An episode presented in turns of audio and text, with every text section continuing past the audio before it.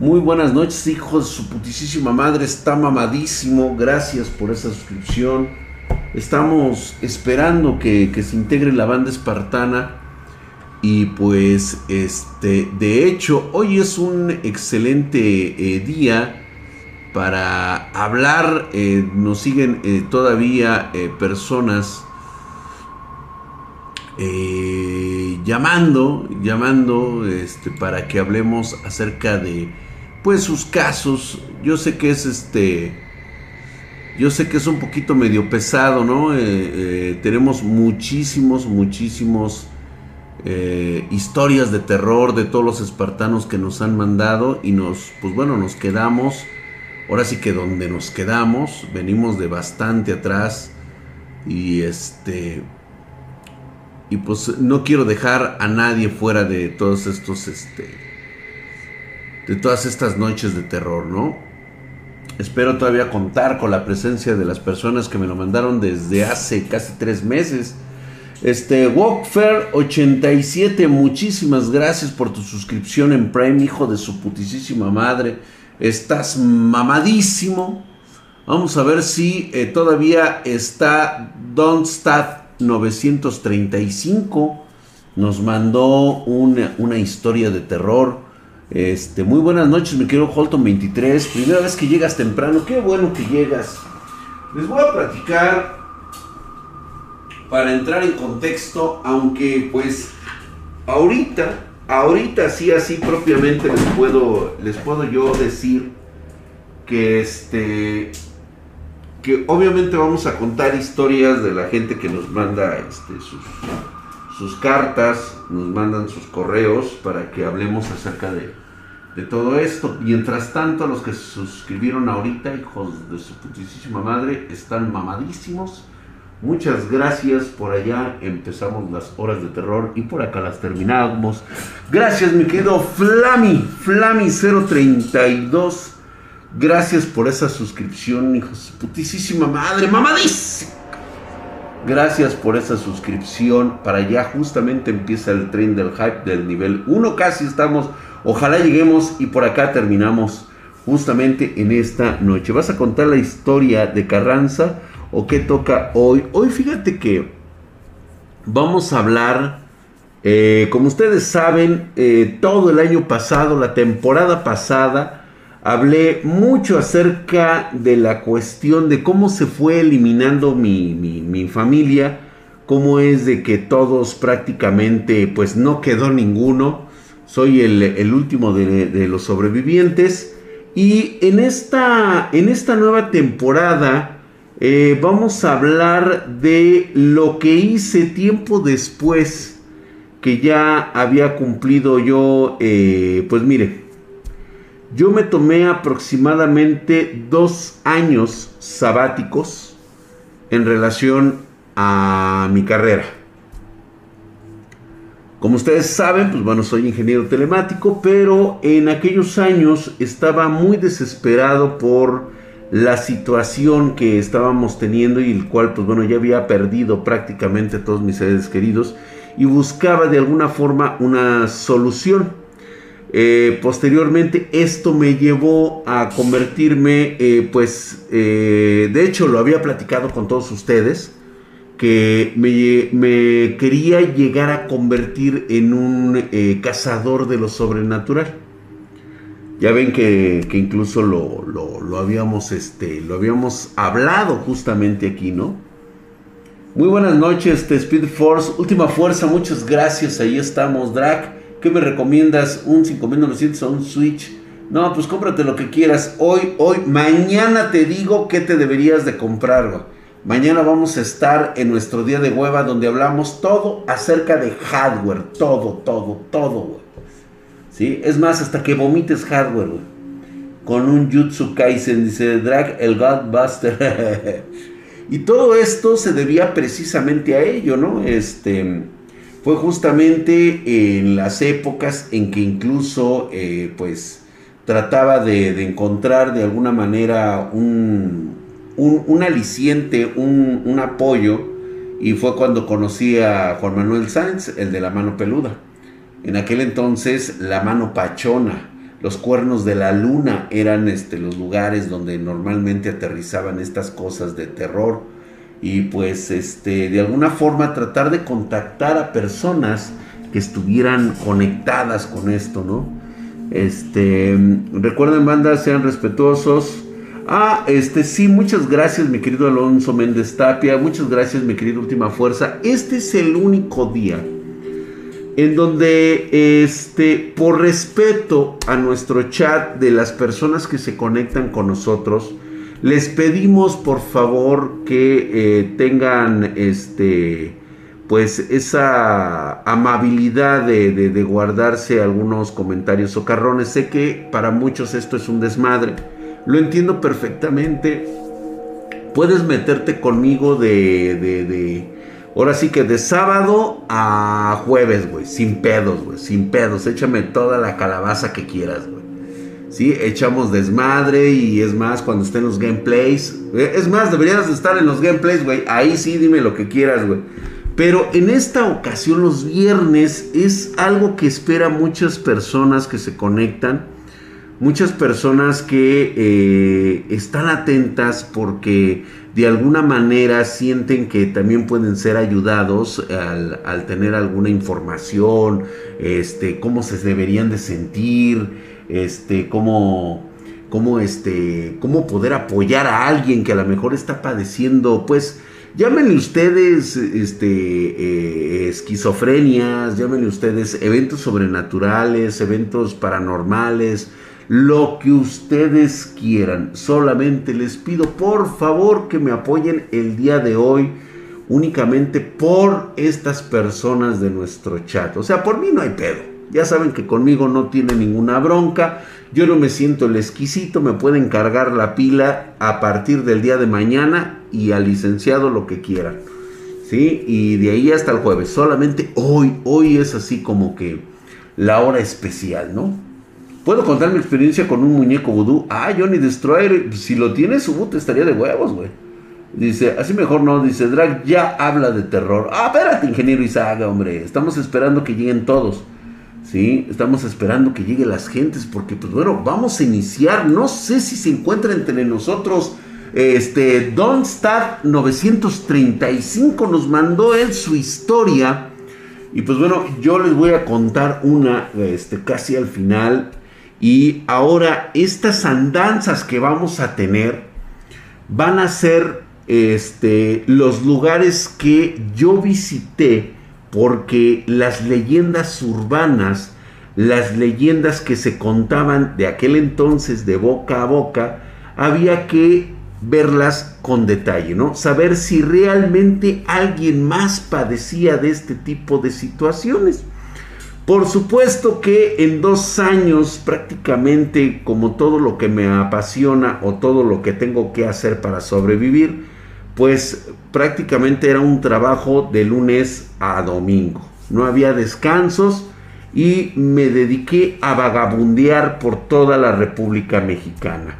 Prácticamente pisé lugares que nunca creí que pisaría y escuchar relatos y tener que comprobarlos a ver si realmente había alguna persona que hubiera sufrido algún tipo de, este, de situaciones con esto este, y por lo tanto, lo que hacía era investigar. Por, había mucho que nada más eran puros cuentos, como siempre.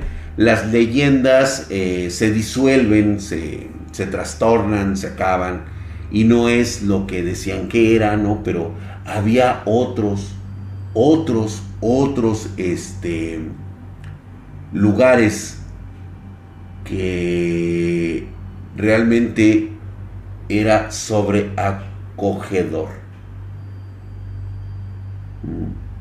Pues bueno, vamos a empezar, Drag. Una sombra negra se puso al lado mío y me dijo, pero no es muy idiota. Me dijo eso. Porque dicen que es falso o miento. Eric, tú sabes lo que sucedió en aquella ocasión. Y pues bueno. Ay, sí, güey. No, ¿qué crees, güey? Que es que... Ah, es que les voy a contar, les voy a contar una cosa. Este, lo que pasa es que hace unos días, no fue WhatsApp, realmente me fui a hacer mis exámenes anuales. Y este, y pues prácticamente te tienes que pasar el puto rastrillo, cabrón. O sea, no mames, cabrón. Y ahorita no mames, güey. Estoy todo pinche calzón, todo puto apretado. No sé qué chingón me está oprimiendo un huevo. Que, ay, cabrón, hijo de su pinche madre. ¡Ah! Necesito libertad, güey. Este, sí, al parecer sí salí bastante bien. De hecho, me dijeron que era un, este, un quinceañero con este, nada más con mis enfermedades, güey. O sea, realmente no pasó de ahí. Mejor bájate los pantalones, mucha presión o presión, ¿no? Sí, yo creo que sí. Me voy a tener que comprar de esos, este, batas mamelucos para, este, porque ya el pantalón ya me oprime, güey. Ay, sí, güey, pica los pinches pelos de la rasurada. ¿Cómo andas de la cloaca? Chingón, güey. Gracias a Dios. Digo, hay algunos detalles que, pues bueno, pues ya sabes, güey, propios de la edad, güey. ¿Cómo andamos? Dice, todo chingón. Dice, Drag, me acaba de pasar un suceso muy extraño y quiero saber si fue lo que viste cuando el chico que se perdió tu tío en la carretera. Mándamelo, claro que sí. Hola, Brenda se dijo. Deja de estar. De... Este, no pienses cosas feas. Drag, ¿qué sabes de la diosa Ostara? Vamos a hablar después de este tipo de cosas. Muy bien, vamos a empezar con la historia que nos manda nuestro amigo Donast935. Hola Drac, te dejo mi historia.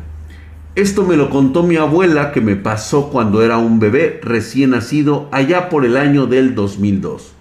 Yo estaba solo con ella porque mi papá estaba trabajando y mi mamá estaba con ella cuidándome.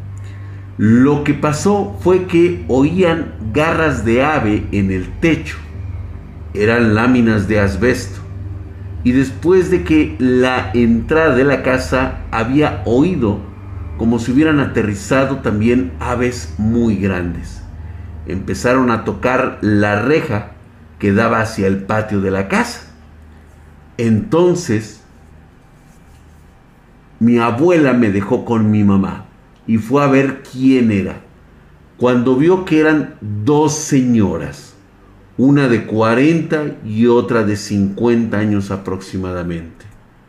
Ellas le preguntaron que si aquí había un que si aquí había nacido un rey y que venían a pedir favores. En esos tiempos mi abuela practicaba santería de la buena hacía limpias y trabajos de endulzamiento y buena suerte. Eso es normalmente, eso aplica en la, en, la santería. A lo mucho exorcismos o incluso limpias mayores. Los últimos dos no sé cómo llamarlos, pero creo que son lo mismo. Fue el, la mayor energía que manejó. Nada de sacrificios o algo que llevara eh, sangre porque era muy perceptiva y esa parte no le gustaba de la santería, pero sabía manejarla. Cuando vio que estas señoras tenían facciones muy raras como si fueran arpías, y ellas las empezó a correr de la casa, amenazándolas con un machete y conjuros hasta que se fueron. Después pegó una imagen de la oración magnífica en la entrada de la puerta de la casa y nunca más se volvieron a acercar. Esta historia nos la cuentan de Veracruz. Normalmente es representada como que las brujas eh, pues suelen andar y se transforman en aves, pueden tener esta eh, metamorfosis que ya les había explicado a ustedes que eh, existe si existe este tipo de manejo del aura, llámenlo como ustedes quieran, ¿sí? Y este, y es una forma, hola hermosa Jennifer, ¿cómo estás? Muy buenas noches, ya estamos en nuestra hora de horror. Gracias hermosa por estar con nosotros. Esa fue la historia que este, nos manda, nos manda este, el buen muchachón que acabamos de mencionar. Historia, este no es mi nombre, aún así no lo digas, por ahí me lo dice un tal este muchacho llamado Monroy.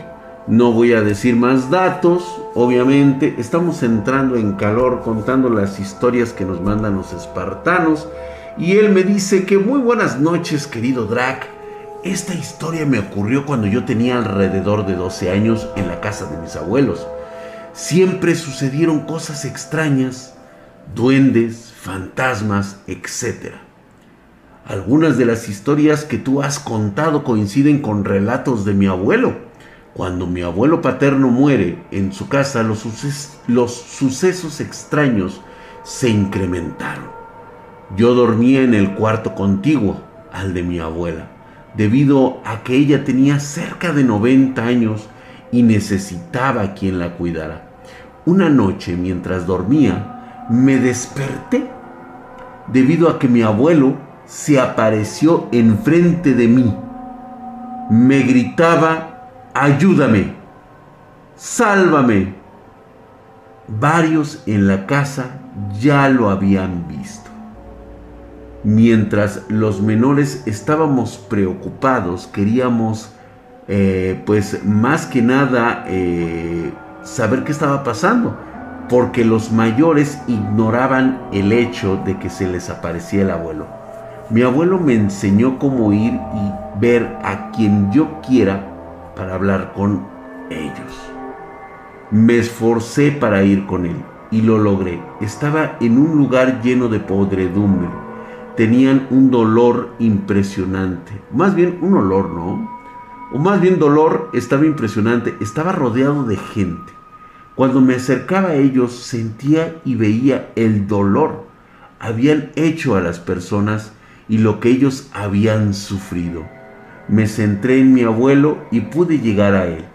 Al tenerlo a mi alcance quise volver a mí, pero no pude. En ese momento una voz me dijo, que Él es mío. Tú no tienes la autoridad para quitármelo. Volví a mi cuarto y la voz me dijo, si regresas, tú también serás mío. Después, acompañé a mi madre. Fuimos a la parroquia de San Fernando. Estábamos solos dentro de la parroquia y empecé a contarles lo ocurrido. Tengo entendido que mi abuela era bruja ella desapareció un día antes de que eso le enseñó a mi madre algunos trucos, pero ella no practicaba nada. En la parroquia entró un hombre, era hermoso, facciones perfectas, muy arreglado, y en un parpadeo él estaba al centro de la parroquia. Se volvió lento, fue como si el tiempo dejara de existir. No había ruido, se sentía como el lugar donde estaba mi abuelo. Nos miró, lo miramos, escuchamos lo que dijo retumbando por todas partes. Dijo el nombre de mi abuelo. Él es mío. Si lo quieres, ven a mí. Yo te puedo enseñar. Te puedo dar todo. Sentí tantas cosas. Placer, dolor, ira. Sentía que me aplastaban. Estaba ante algo que no entendía. Mi madre se puso de pie no sé cómo lo hizo, yo apenas podía respirar. Le dijo, déjanos en paz, él no será como toda su familia. Y en un parpadeo él se nos levantó y salimos. Mi madre nos dijo al salir, te enseñaré a esconderte de ellos. Y si un día alguien de la familia desaparece o muere, nunca nos busques. Muchísimas gracias, mi querido Monroy creo que exactamente eh, lo que tú acabas de explicar, lo que contaste a, grandes rasgos en esta historia, eh, coincide justamente con eh, pues que provienes de una sangre bastante peculiar y bastante maldita. Gracias mi querido Wolf, ahí está tu suscripción mamadísimo, se te agradece, gracias por estar ahí. Y esto eh, fue, es muy, muy importante aclarar esto porque justamente les quería platicar que ahora que estuvimos en, vacaciones, por así decirlo, eh, tuve que darme una vuelta por la casa familiar porque nuevamente mi vecino me, me había comentado que había escuchado más bien toda la colonia había escuchado algunos gritos provenientes de dentro de la casa. Hablar de este tema es tan difícil para mí porque inmediatamente cuando él me dijo esto, lo que menos quería yo es regresar a ese maldito lugar. Eh, parece ser, y digo, tuve que hacerlo, hay un, una entidad que ya les había contado, esta sombra que está en en una supuesta, en una capilla creada eh, por, por, la familia en algún lugar de allá de, de, las costas. Este lugar en el cual pues es un camposanto que estaba cerca de una de una residencia de una de las tías. Eh, hace antes un poquito, bueno, después prácticamente alrededor del, de la primera, del primer sábado, el primer domingo del, del, año.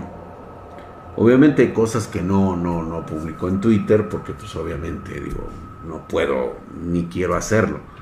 Sí, entonces este, tuve que ir y, y efectivamente eran como las 4 de la tarde. Esa colonia ya prácticamente ya les voy a platicar un poco de esa colonia.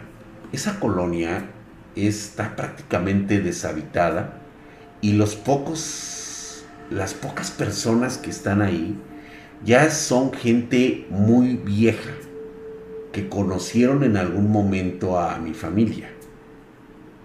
Pero ya no salen y si salen, este, pues ya es nada más a lo que tienen que ir, ya es gente muy grande. Sí.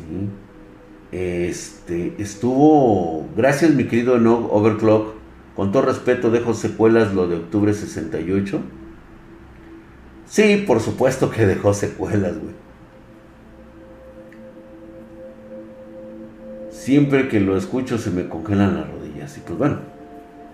Solo salen por necesidad, mi querido Diego Walker, porque ya están grandes. Y realmente eh, sus hijos o sus parientes, pues la verdad, ellos migraron a otros lugares para precisamente no estar en esa madre. En la parte de atrás están los edificios estos que enfermaron. Son edificios que también están abandonados. Yo, yo la verdad, en, este lugar eh, de la Ciudad de México, es raro que incluso eh, normalmente cuando existe una leyenda urbana, la gente suele hacerse de mucho eco. Eh, las verdaderas historias, los verdaderos lugares encantados, por así llamarlo, o malditos, normalmente no son del conocimiento de la gente porque no esperas sacar dinero de una tragedia o de un dolor tan cabrón como el que pudo, ocurrir en estos lugares. Y justamente voy a hablar de, esa historia. Ahorita lo que les voy a comentar es que eh, la sombra, la sombra que está custodiando o que debería estar custodiando este, la cripta, este camposanto que les había mencionado y que este, se supone que no, que no deja salir a las cosas que están allá dentro, a estas entidades, pues vamos a llamarlas demoníacas. Pude observarlas, de hecho, tengo un video. Lo estoy pensando seriamente en sacarlo porque dije, si la evidencia tiene que estar aquí, Inmediatamente lo que hice fue agarrar, tomar y sacar de esas cosas que solamente una cámara con alta fidelidad puede tomar. Y efectivamente, yo no, yo no sé qué tan factible, porque tampoco se trata del morbo, de sacar algo así. Tan solo la presencia del patio trasero ya es un acontecimiento que enferma. El lugar está deshabitado, no se escucha nada.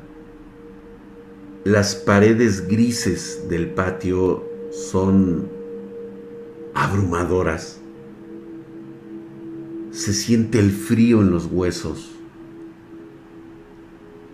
Y se ve como la, la, corrupción del lugar ha carcomido el, este, las paredes. De hecho, hay una, hay una parte donde sale una ex vieja tubería de plomo. Para todos ustedes que no saben, yo creo que todos sácala.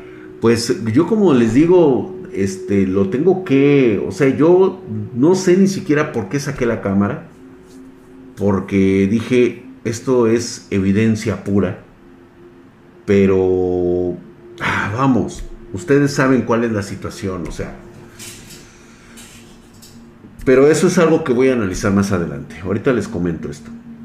Y allí estaba. Y el grito fue ensordecedor se pudo escuchar en todos lados. No fui el único que lo escuché. Lo escucharon todos.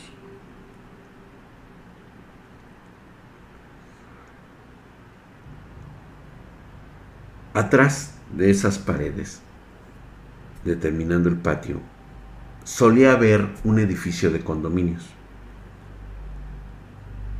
Y les digo que solía haber porque siguen los condominios ahí, pero ya nadie vive ahí. Y ese día se me ocurre ir al otro lado y asomarme a ver qué estaba pasando, ¿no? Porque tienen una parte de la reja donde obviamente ya han pasado tantos años y este y esos edificios están vacíos. Lo que se puede ver a través de esa reja es una especie de moho negro que prácticamente ha tapizado todo el piso de abajo y ha carcomido la pared del lado de donde está la casa. Por supuesto que se sobreentiende que ese moho negro ¿sí? es descuido y puede ser que algo más, ¿no? O sea, se, se trasmina la humedad la enfermedad de la casa familiar se trasmina a través de esa casa. Sucesos pasaron ahí muchas cosas. Fue el primer lugar que se me ocurrió visitar en esta en esta nueva misión que yo tenía de tratar de entender si alguien más estaba teniendo maldiciones no propiamente de nuestra parte, sino la misma gente.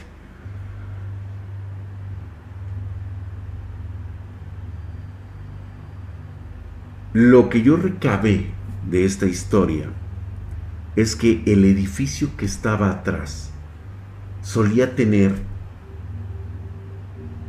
cuatro, tal vez cinco familias que vivían en él. Recuerdo que niño solía asomarme por el traspatio y antes de que se hiciera un muro más grande podía verse el otro lado las ventanas que daban al patio trasero de este lugar. Era un edificio color azul, de ese azul color chiclamino, para todos aquellos que no lo entiendan, es un azul celeste estaba compuesto este edificio y vivían muchas, muchas personas. Tal vez alguien por ahí pueda ver, pueda buscar en las hemerotecas de allá de los años 80, principios de los 90, las los reportes policíacos de lo que ocurrió en ese lugar, porque de hecho llegaron tres, tal vez cuatro, cuatro veces las patrullas estuvieron rondando por ahí, por lo sucedido. fue una época bastante violenta en el cual pues yo me venía enterando después porque ya por ahí de los 90 yo ya estaba en mi desmadre. Pero posteriormente tuve que recabar esa información. Había en el piso de arriba, del quinto piso, había una familia. Me acuerdo que nunca conocí al señor, pero sí lo vi físicamente. Era un señor como de 40 años estaba bastante subidito de peso y me acuerdo que se peinaba como queso de Oaxaca el poco cabello que tenía. La señora era la más difícil de encontrar, siempre la veías con tubos, siempre la veías con tubos. Y recuerdo que había un niño y una niña. Siempre que me asomaba yo en las tardes de regresar de la escuela, los veía, no siempre, o sea, obviamente no todos los días, pero a veces los capturaba yo viéndolos comer, porque su, comedor estaba justamente en la ventana y pues yo obviamente los veía un poquito más arriba, ¿sí? Y los veía así, los veía casi casi de frente, ¿no? ¿Sí? Y, y me asomaba y los podía yo observar, que estaban ahí comiendo. Prácticamente estamos hablando de Doña Florinda.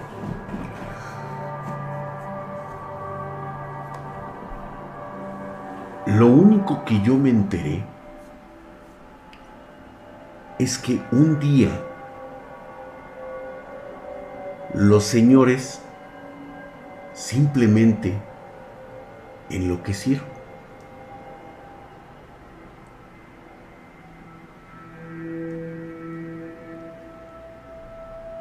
La historia cuenta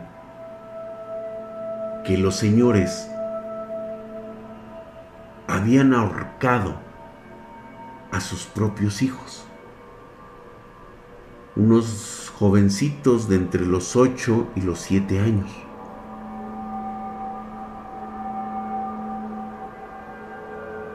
Según el reporte de la policía, la señora había tomado un cuchillo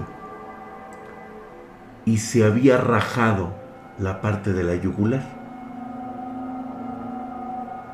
Y la otra es que parece ser que el señor pertenecía a la policía secreta. Se le llamaba así a lo que era la Policía Judicial Federal. Le decían policía secreta, pero el señor no era agente. Era un concepto que en México se le conoció como madrinas. ¿Qué eran las madrinas?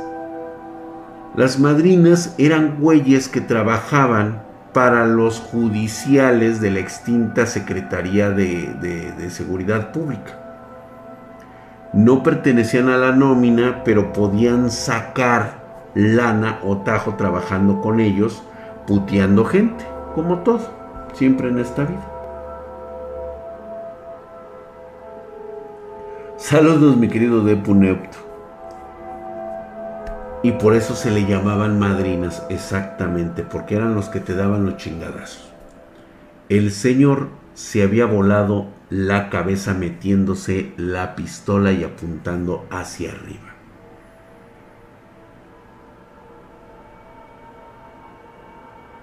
Ese caso, olvídate, o sea, cerraron y sellaron el departamento. No fue el único. Ese edificio nos habían mandado pues una queja de que había una especie de moho negro que se estaba transparentando, o sea, se estaba filtrando por la pared que dividía las propiedades. Recuerdo que, siendo, pues no tan, no tan niño, pero tampoco era muy, muy grande, tal vez unos 11, unos 10, 11 años, me acuerdo que fuimos a ver el otro lado. Fue la primera vez y la única vez que entré yo a esos edificios. Y efectivamente, estaba la pared chiclamina de ese color, así como celeste, como celeste. Y del suelo parecía que salía una especie de mo negro en forma como de árbol. Y obviamente cuando yo veo el árbol lo reconozco. Se le denomina, no sé si existe el término en internet, se le denomina un árbol No, mejor no lo dijo. Mejor no lo dijo. No lo digo. No. No, ahora sí que perdónenme, pero sí, creo que me detengo en este momento, ahí justamente en explicarles qué, qué era. Nada más les voy a, les voy a decir que, era, que tenía la forma de un árbol. Nada más. Y de hecho no debí decirlo. Pero bueno. Este, perdón, son cosas que de repente me gustaría mucho desfogarme, decir toda la verdad y valiéndome madre que me tachen de pinche loco, ¿eh? O sea, realmente es algo que, o sea, no lo hago para ustedes, sino lo hago para mí, para mi bienestar mental y mi coherencia. Perdonen ustedes, ¿eh? Pues bueno, este mo pues obviamente lo mandaron quitar, volvieron a raspar, le pusieron este, este cemento que estaba muy de moda, era un cemento pérmico que, este, que por cierto salió carísimo de la Comex y nosotros pues bueno, ¿qué, qué, podíamos decirles? no? O sea, este, no, pues mire, este, si quiere vea cómo está de, de, nuestro lado y, este, y verá que pues nosotros no tenemos nada de eso. Es muy seguro que esté saliendo de su mismo suelo pues bueno, pasó lo de la situación de la familia que, prácticamente pues hubo un crimen y suicidio en ese apartamento. Y este, y hasta donde yo recuerdo nadie más volvió a habitar ese departamento. Porque parece ser que no eran rentados, sino que realmente los habían hecho para que se vendieran como casas departamento de aquel entonces. Eran prácticamente un piso completo. Pasa ese incidente, vuelven a tapar y los años transcurren, tal vez unos tres. Y en ese tiempo fue cuando supimos lo del incidente de un departamento del primer piso. Era una joven pareja que acababa de comprar el departamento de abajo. Yo los llegaba a ver en el mercado porque teníamos el mercado como a tres cuadras. El incidente pasa aproximadamente tres meses antes. Empiezo a notar que nuestros vecinos pues los veo cada vez con menos frecuencia a lo largo de las semanas. El muchacho que se veía pues normal como cualquier otro, de repente empezó a verse como demacrado, como que tenía los ojos hendidos, como si estuviera enfermo. En aquel entonces la chava, su esposa, o su novia, no sé, estoy casi seguro que era su esposa. No sé, no, no, no era muy frecuente ver parejas que vivieran juntos como novios. En aquel entonces no se ocupaba eso. Ella la veía yo como enojada. Empezó a tener el cabello alborotado, así rizado. Este, y siempre que salía, o sea, te aventaba miradas de odio y, y de hecho dos, tres veces fue a gritar al mercado y decir, este, como blasfemias, como... Eh, recuerdo que en una ocasión, y, esto lo tengo que contar, la, este, bueno, yo no lo vi, me lo contaron mis, mis brothers de, y justamente el chamín, ah, no, fue el gato y el Eddie. Los del, ¿se acuerdan los de la historia de Flacamán? Ah, pues esos dos güeyes me contaron de la vecina que en un ataque así de esos cabrones de locura, ¿sí? Se puso allá afuera del mercado, ahí donde estaba todo el desmadre. Dice, no manches, dice, estuvo cabrón mi drag. Dice, ¿por qué? Dice, es que agarró y en un pinche hacía ataque bien cabrón, güey. Empezó a gritar y decir groserías y esto. Y todo eso. Y se levantó la falda, güey. Y no traía calzones, güey. Y se andaba masturbando ahí, se andaba metiendo los dedos, güey. Yo, no chingues, güey, neta. Y me dice, sí, güey. Dice, bien cabrón, güey. Hasta que llegaron unas señoras y la neta le encapsularon entre todas las señoras del mercado, güey. Pero estaba bien así, bien pinche esquizofrénica, güey. ¿Sí? Porque traía, se arañaba la cara y todo el rollo y así bien, pero así bien loco. y entonces, este, pues bueno, pues yo sí me quedé así como que con la intriga y dije, ay chingado, nunca más los volví a ver. Resulta que esa misma semana creo que la muchacha había regresado a la casa después de que la soltaran las autoridades, pero el muchacho ya no la aceptaba y se podía escuchar los gritos desde el otro lado de la barda. Por supuesto, yo estaba ahí, güey, o sea, de pinche chismoso, y se podía escuchar cómo le decía que no la quería ver, que ella era la culpable de todo lo que estaba pasando allá atrás. Y yo, ay cabrón, pues bueno, para no hacerte tan contado el cuento, tengo entendido que por ahí de las 2 de la mañana dejaron de oírse ruidos.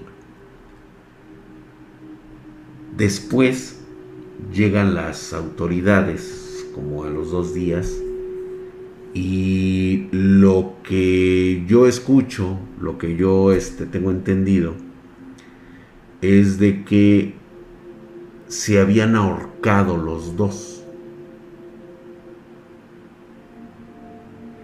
Y los cuerpos estaban ahorcados dentro del ropero.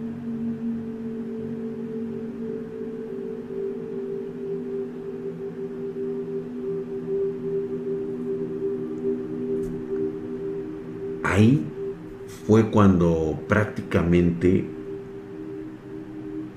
el edificio chingó a su madre. Había como otras cuatro o cinco familias, pues bueno, todos hicieron mudanza y se fueron.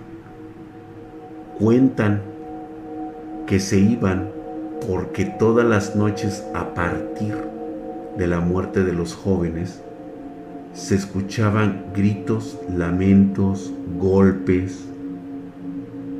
¿sí? Habían niños jugando a las 3 de la mañana en ese lugar. Se podían escuchar las carcajadas de los niños, pero no carcajadas inocentes, sino como carcajadas de que se burlaban de alguien. Y se podía escuchar los gritos de una mujer, ¿sí? y, y otra que se reía o sea, como, como, que, como si tuvieran una conversación. Y este, y pues bueno, esa historia perduró mucho. Lo más curioso es que nosotros que estábamos del otro lado nunca escuchamos nada, güey. Bueno, yo era el interesado, yo nunca escuché nada de ese, de ese lugar. Años después, cuando empiezo a realizar todo esto para ver qué había ocurrido realmente, pues nuevamente descubro que mis familiares taparon el hecho de que ahora el mo negro ya cubría toda la pared del lado de los vecinos. Pero cabrón, güey. Y le dijeron al güey, ¿sabes qué, güey? O sea, nosotros, o sea, esa casa se queda así, güey. O sea, no había dueños, los dueños originales de los departamentos se fueron. Entonces, empiezo a recabar las historias del otro lado de la calle. O sea, esta es mi calle, aquí está la puerta de la entrada y esta es la calle y la otra calle. eran nortes y orientes. Ahí sí les puedo decir porque yo sé que hay muchas colonias y muchas calles donde dice nortes y orientes. Pues en el norte, en el siguiente norte, este, eh, con oriente tal, ¿sí? poniente, creo que eran ponientes, ya no me acuerdo. Oriente y poniente, este, en esa calle me contaban que por las noches se escuchaba cómo abrían las puertas de la reja de los departamentos. Que de hecho hubo borrachos, borrachitos, indigentes alrededor del mercado que cuando vieron que los departamentos estaban solos se iban a meter ahí. Me encontré a uno de los viejos ebrios y este tipo no era propiamente un ebrio, estaba tenía un poco como de deficiencia, ligero retraso mental y siempre que lo veía yo tenía una paloma de mascota. Siempre lo veías con una paloma y un beliz. Un traje, olvídate, culerísimo, güey. O sea, puta, o sea, parece ser que no lo habían lavado en toda la vida. Y siempre traía su beliz y andaba con su paloma. Este individuo si no podía hablar correctamente. y hablaba muy fuerte. Siempre hablaba así No sé si realmente era un problema de retraso mental o también era mudo. Porque de que escuchaba, escuchaba perfectamente bien. Y de que decía las palabras, sí le salían porque pude entender todo lo que me decía él me contó que uno de sus amigos de por ochos se fue a meter ahí. Para, pues, o sea, agandallarse que estaba solo.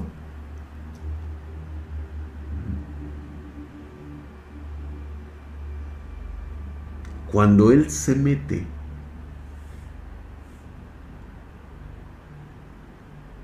se cuenta que nunca volvió a salir.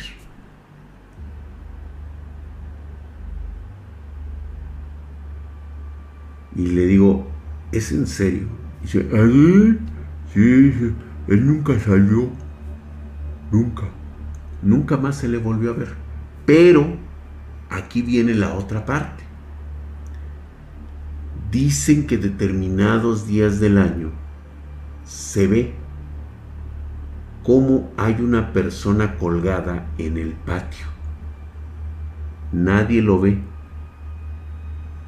En todo el día y en toda la noche, sino que determinados lugares, o más bien determinadas fechas, aparece el colgado y que ahí está.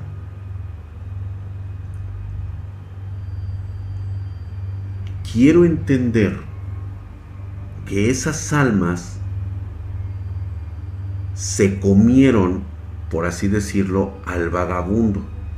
Y ahora también él es un preso de ese condominio. Esos departamentos siguen funcionando, vaya a saber cómo. No tienen luz, no tienen electricidad, pero de vez en cuando se prenden algunas luces dentro de los departamentos se ven sombras y figuras que caminan por ahí. Se escuchan gritos, lamentos, risas de niños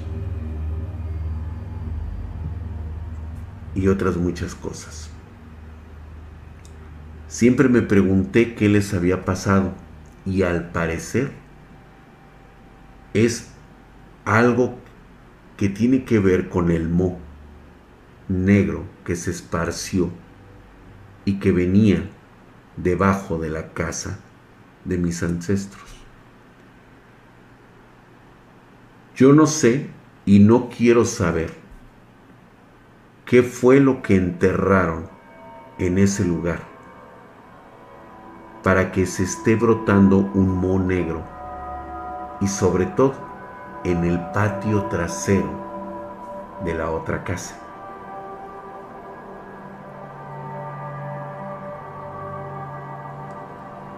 Estuvo bastante, bastante loco porque justamente esta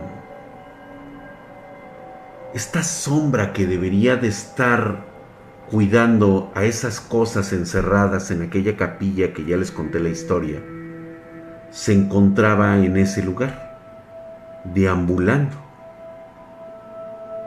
Significa que hay almas que han sido muy tormentosas y que siguen haciendo daño. Hagan de cuenta que es la figura de un Krampus que está en ese lugar. La sombra es como la de un macho cabrio, como le suelen decir las, este, las leyendas urbanas de que se trataría del diablo, por así decirlo. Obviamente esta sombra, pues ya la hemos visto nosotros, ¿no? Cuando se deja ver plenamente, pues sabemos que en lugar de cara tiene un ojo gigante en el rostro y es totalmente negro.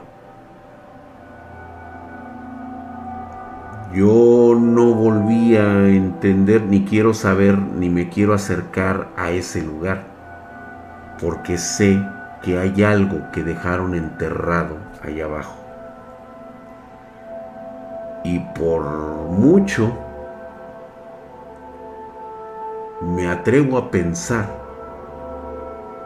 que como se hacían las cosas es de que abajo de ese edificio se encuentre una tumba y de alguien que debe seguir vivo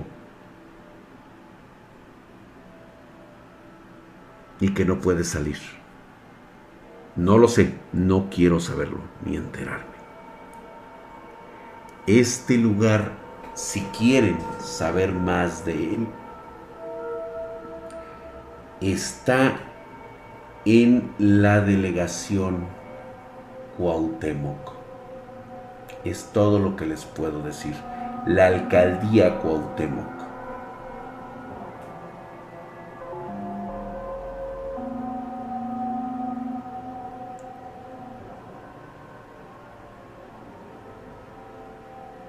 Esta fue una historia en la cual empiezo todo esto.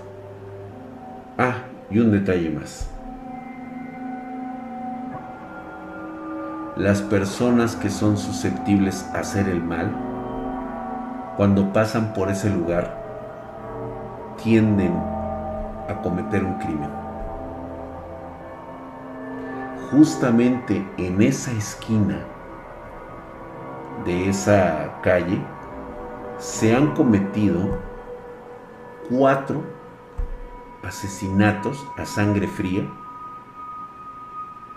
desde hace 25 años, 30 años aproximadamente.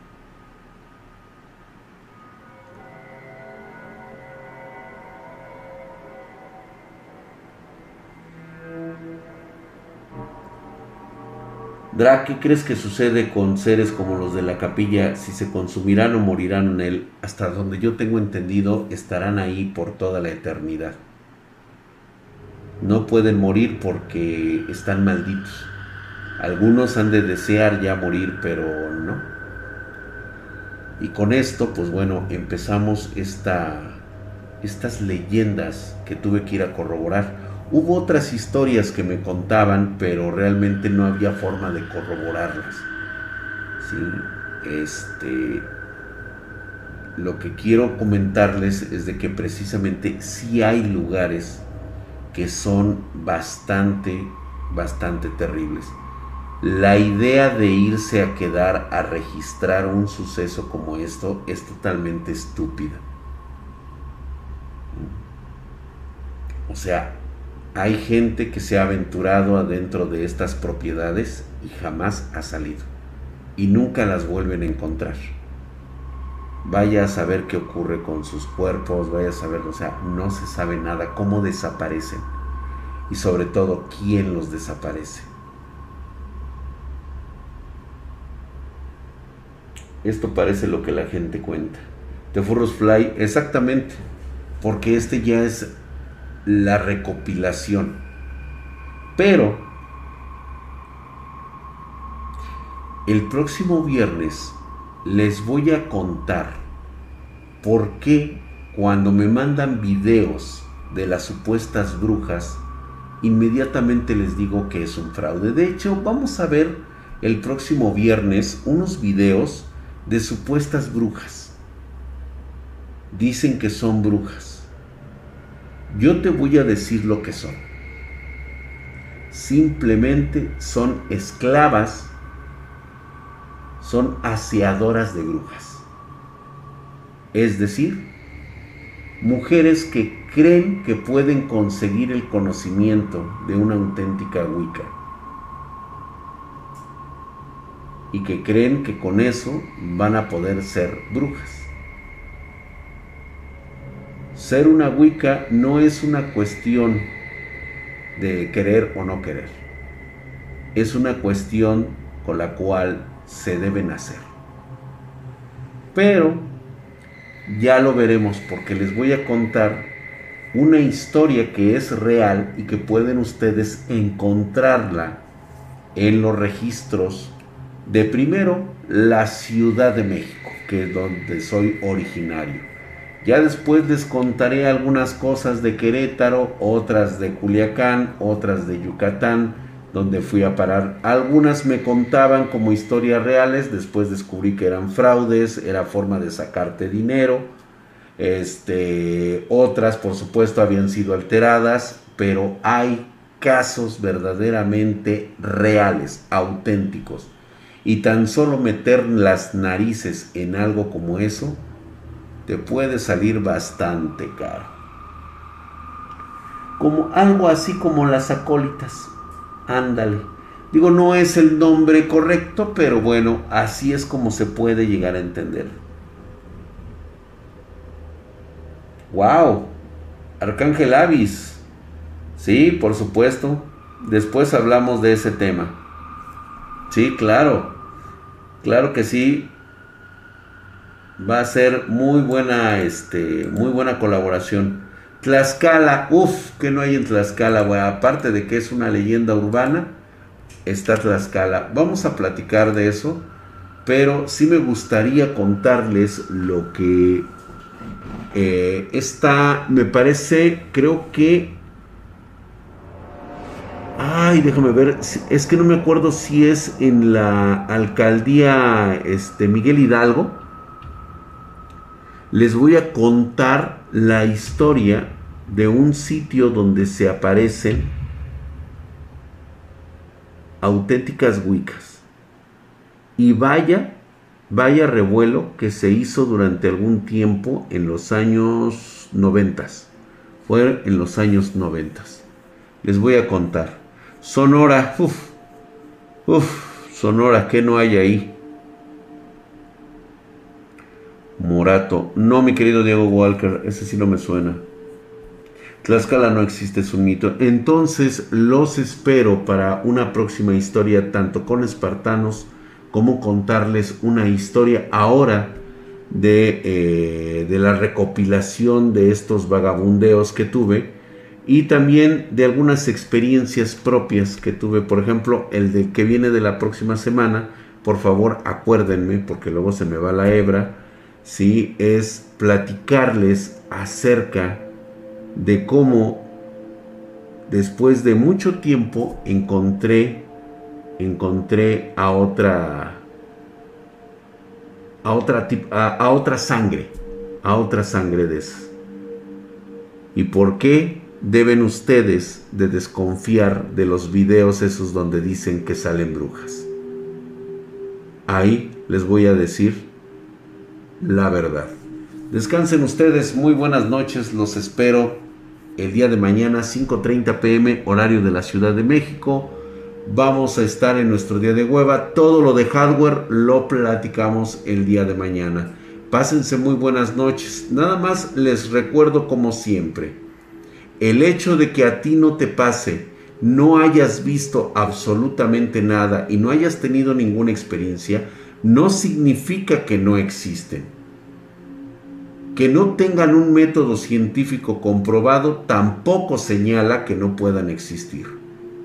Los estudios revelan que el 98% de la especie humana ha tenido una experiencia paranormal. La única diferencia es que tú no te diste cuenta o no te has dado cuenta.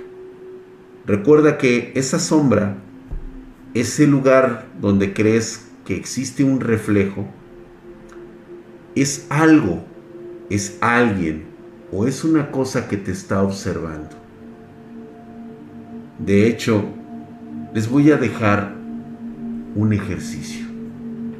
Para todos aquellos que una vez que se van a dormir y se estén lavando los dientes, cuando se vean en el espejo, pregúntense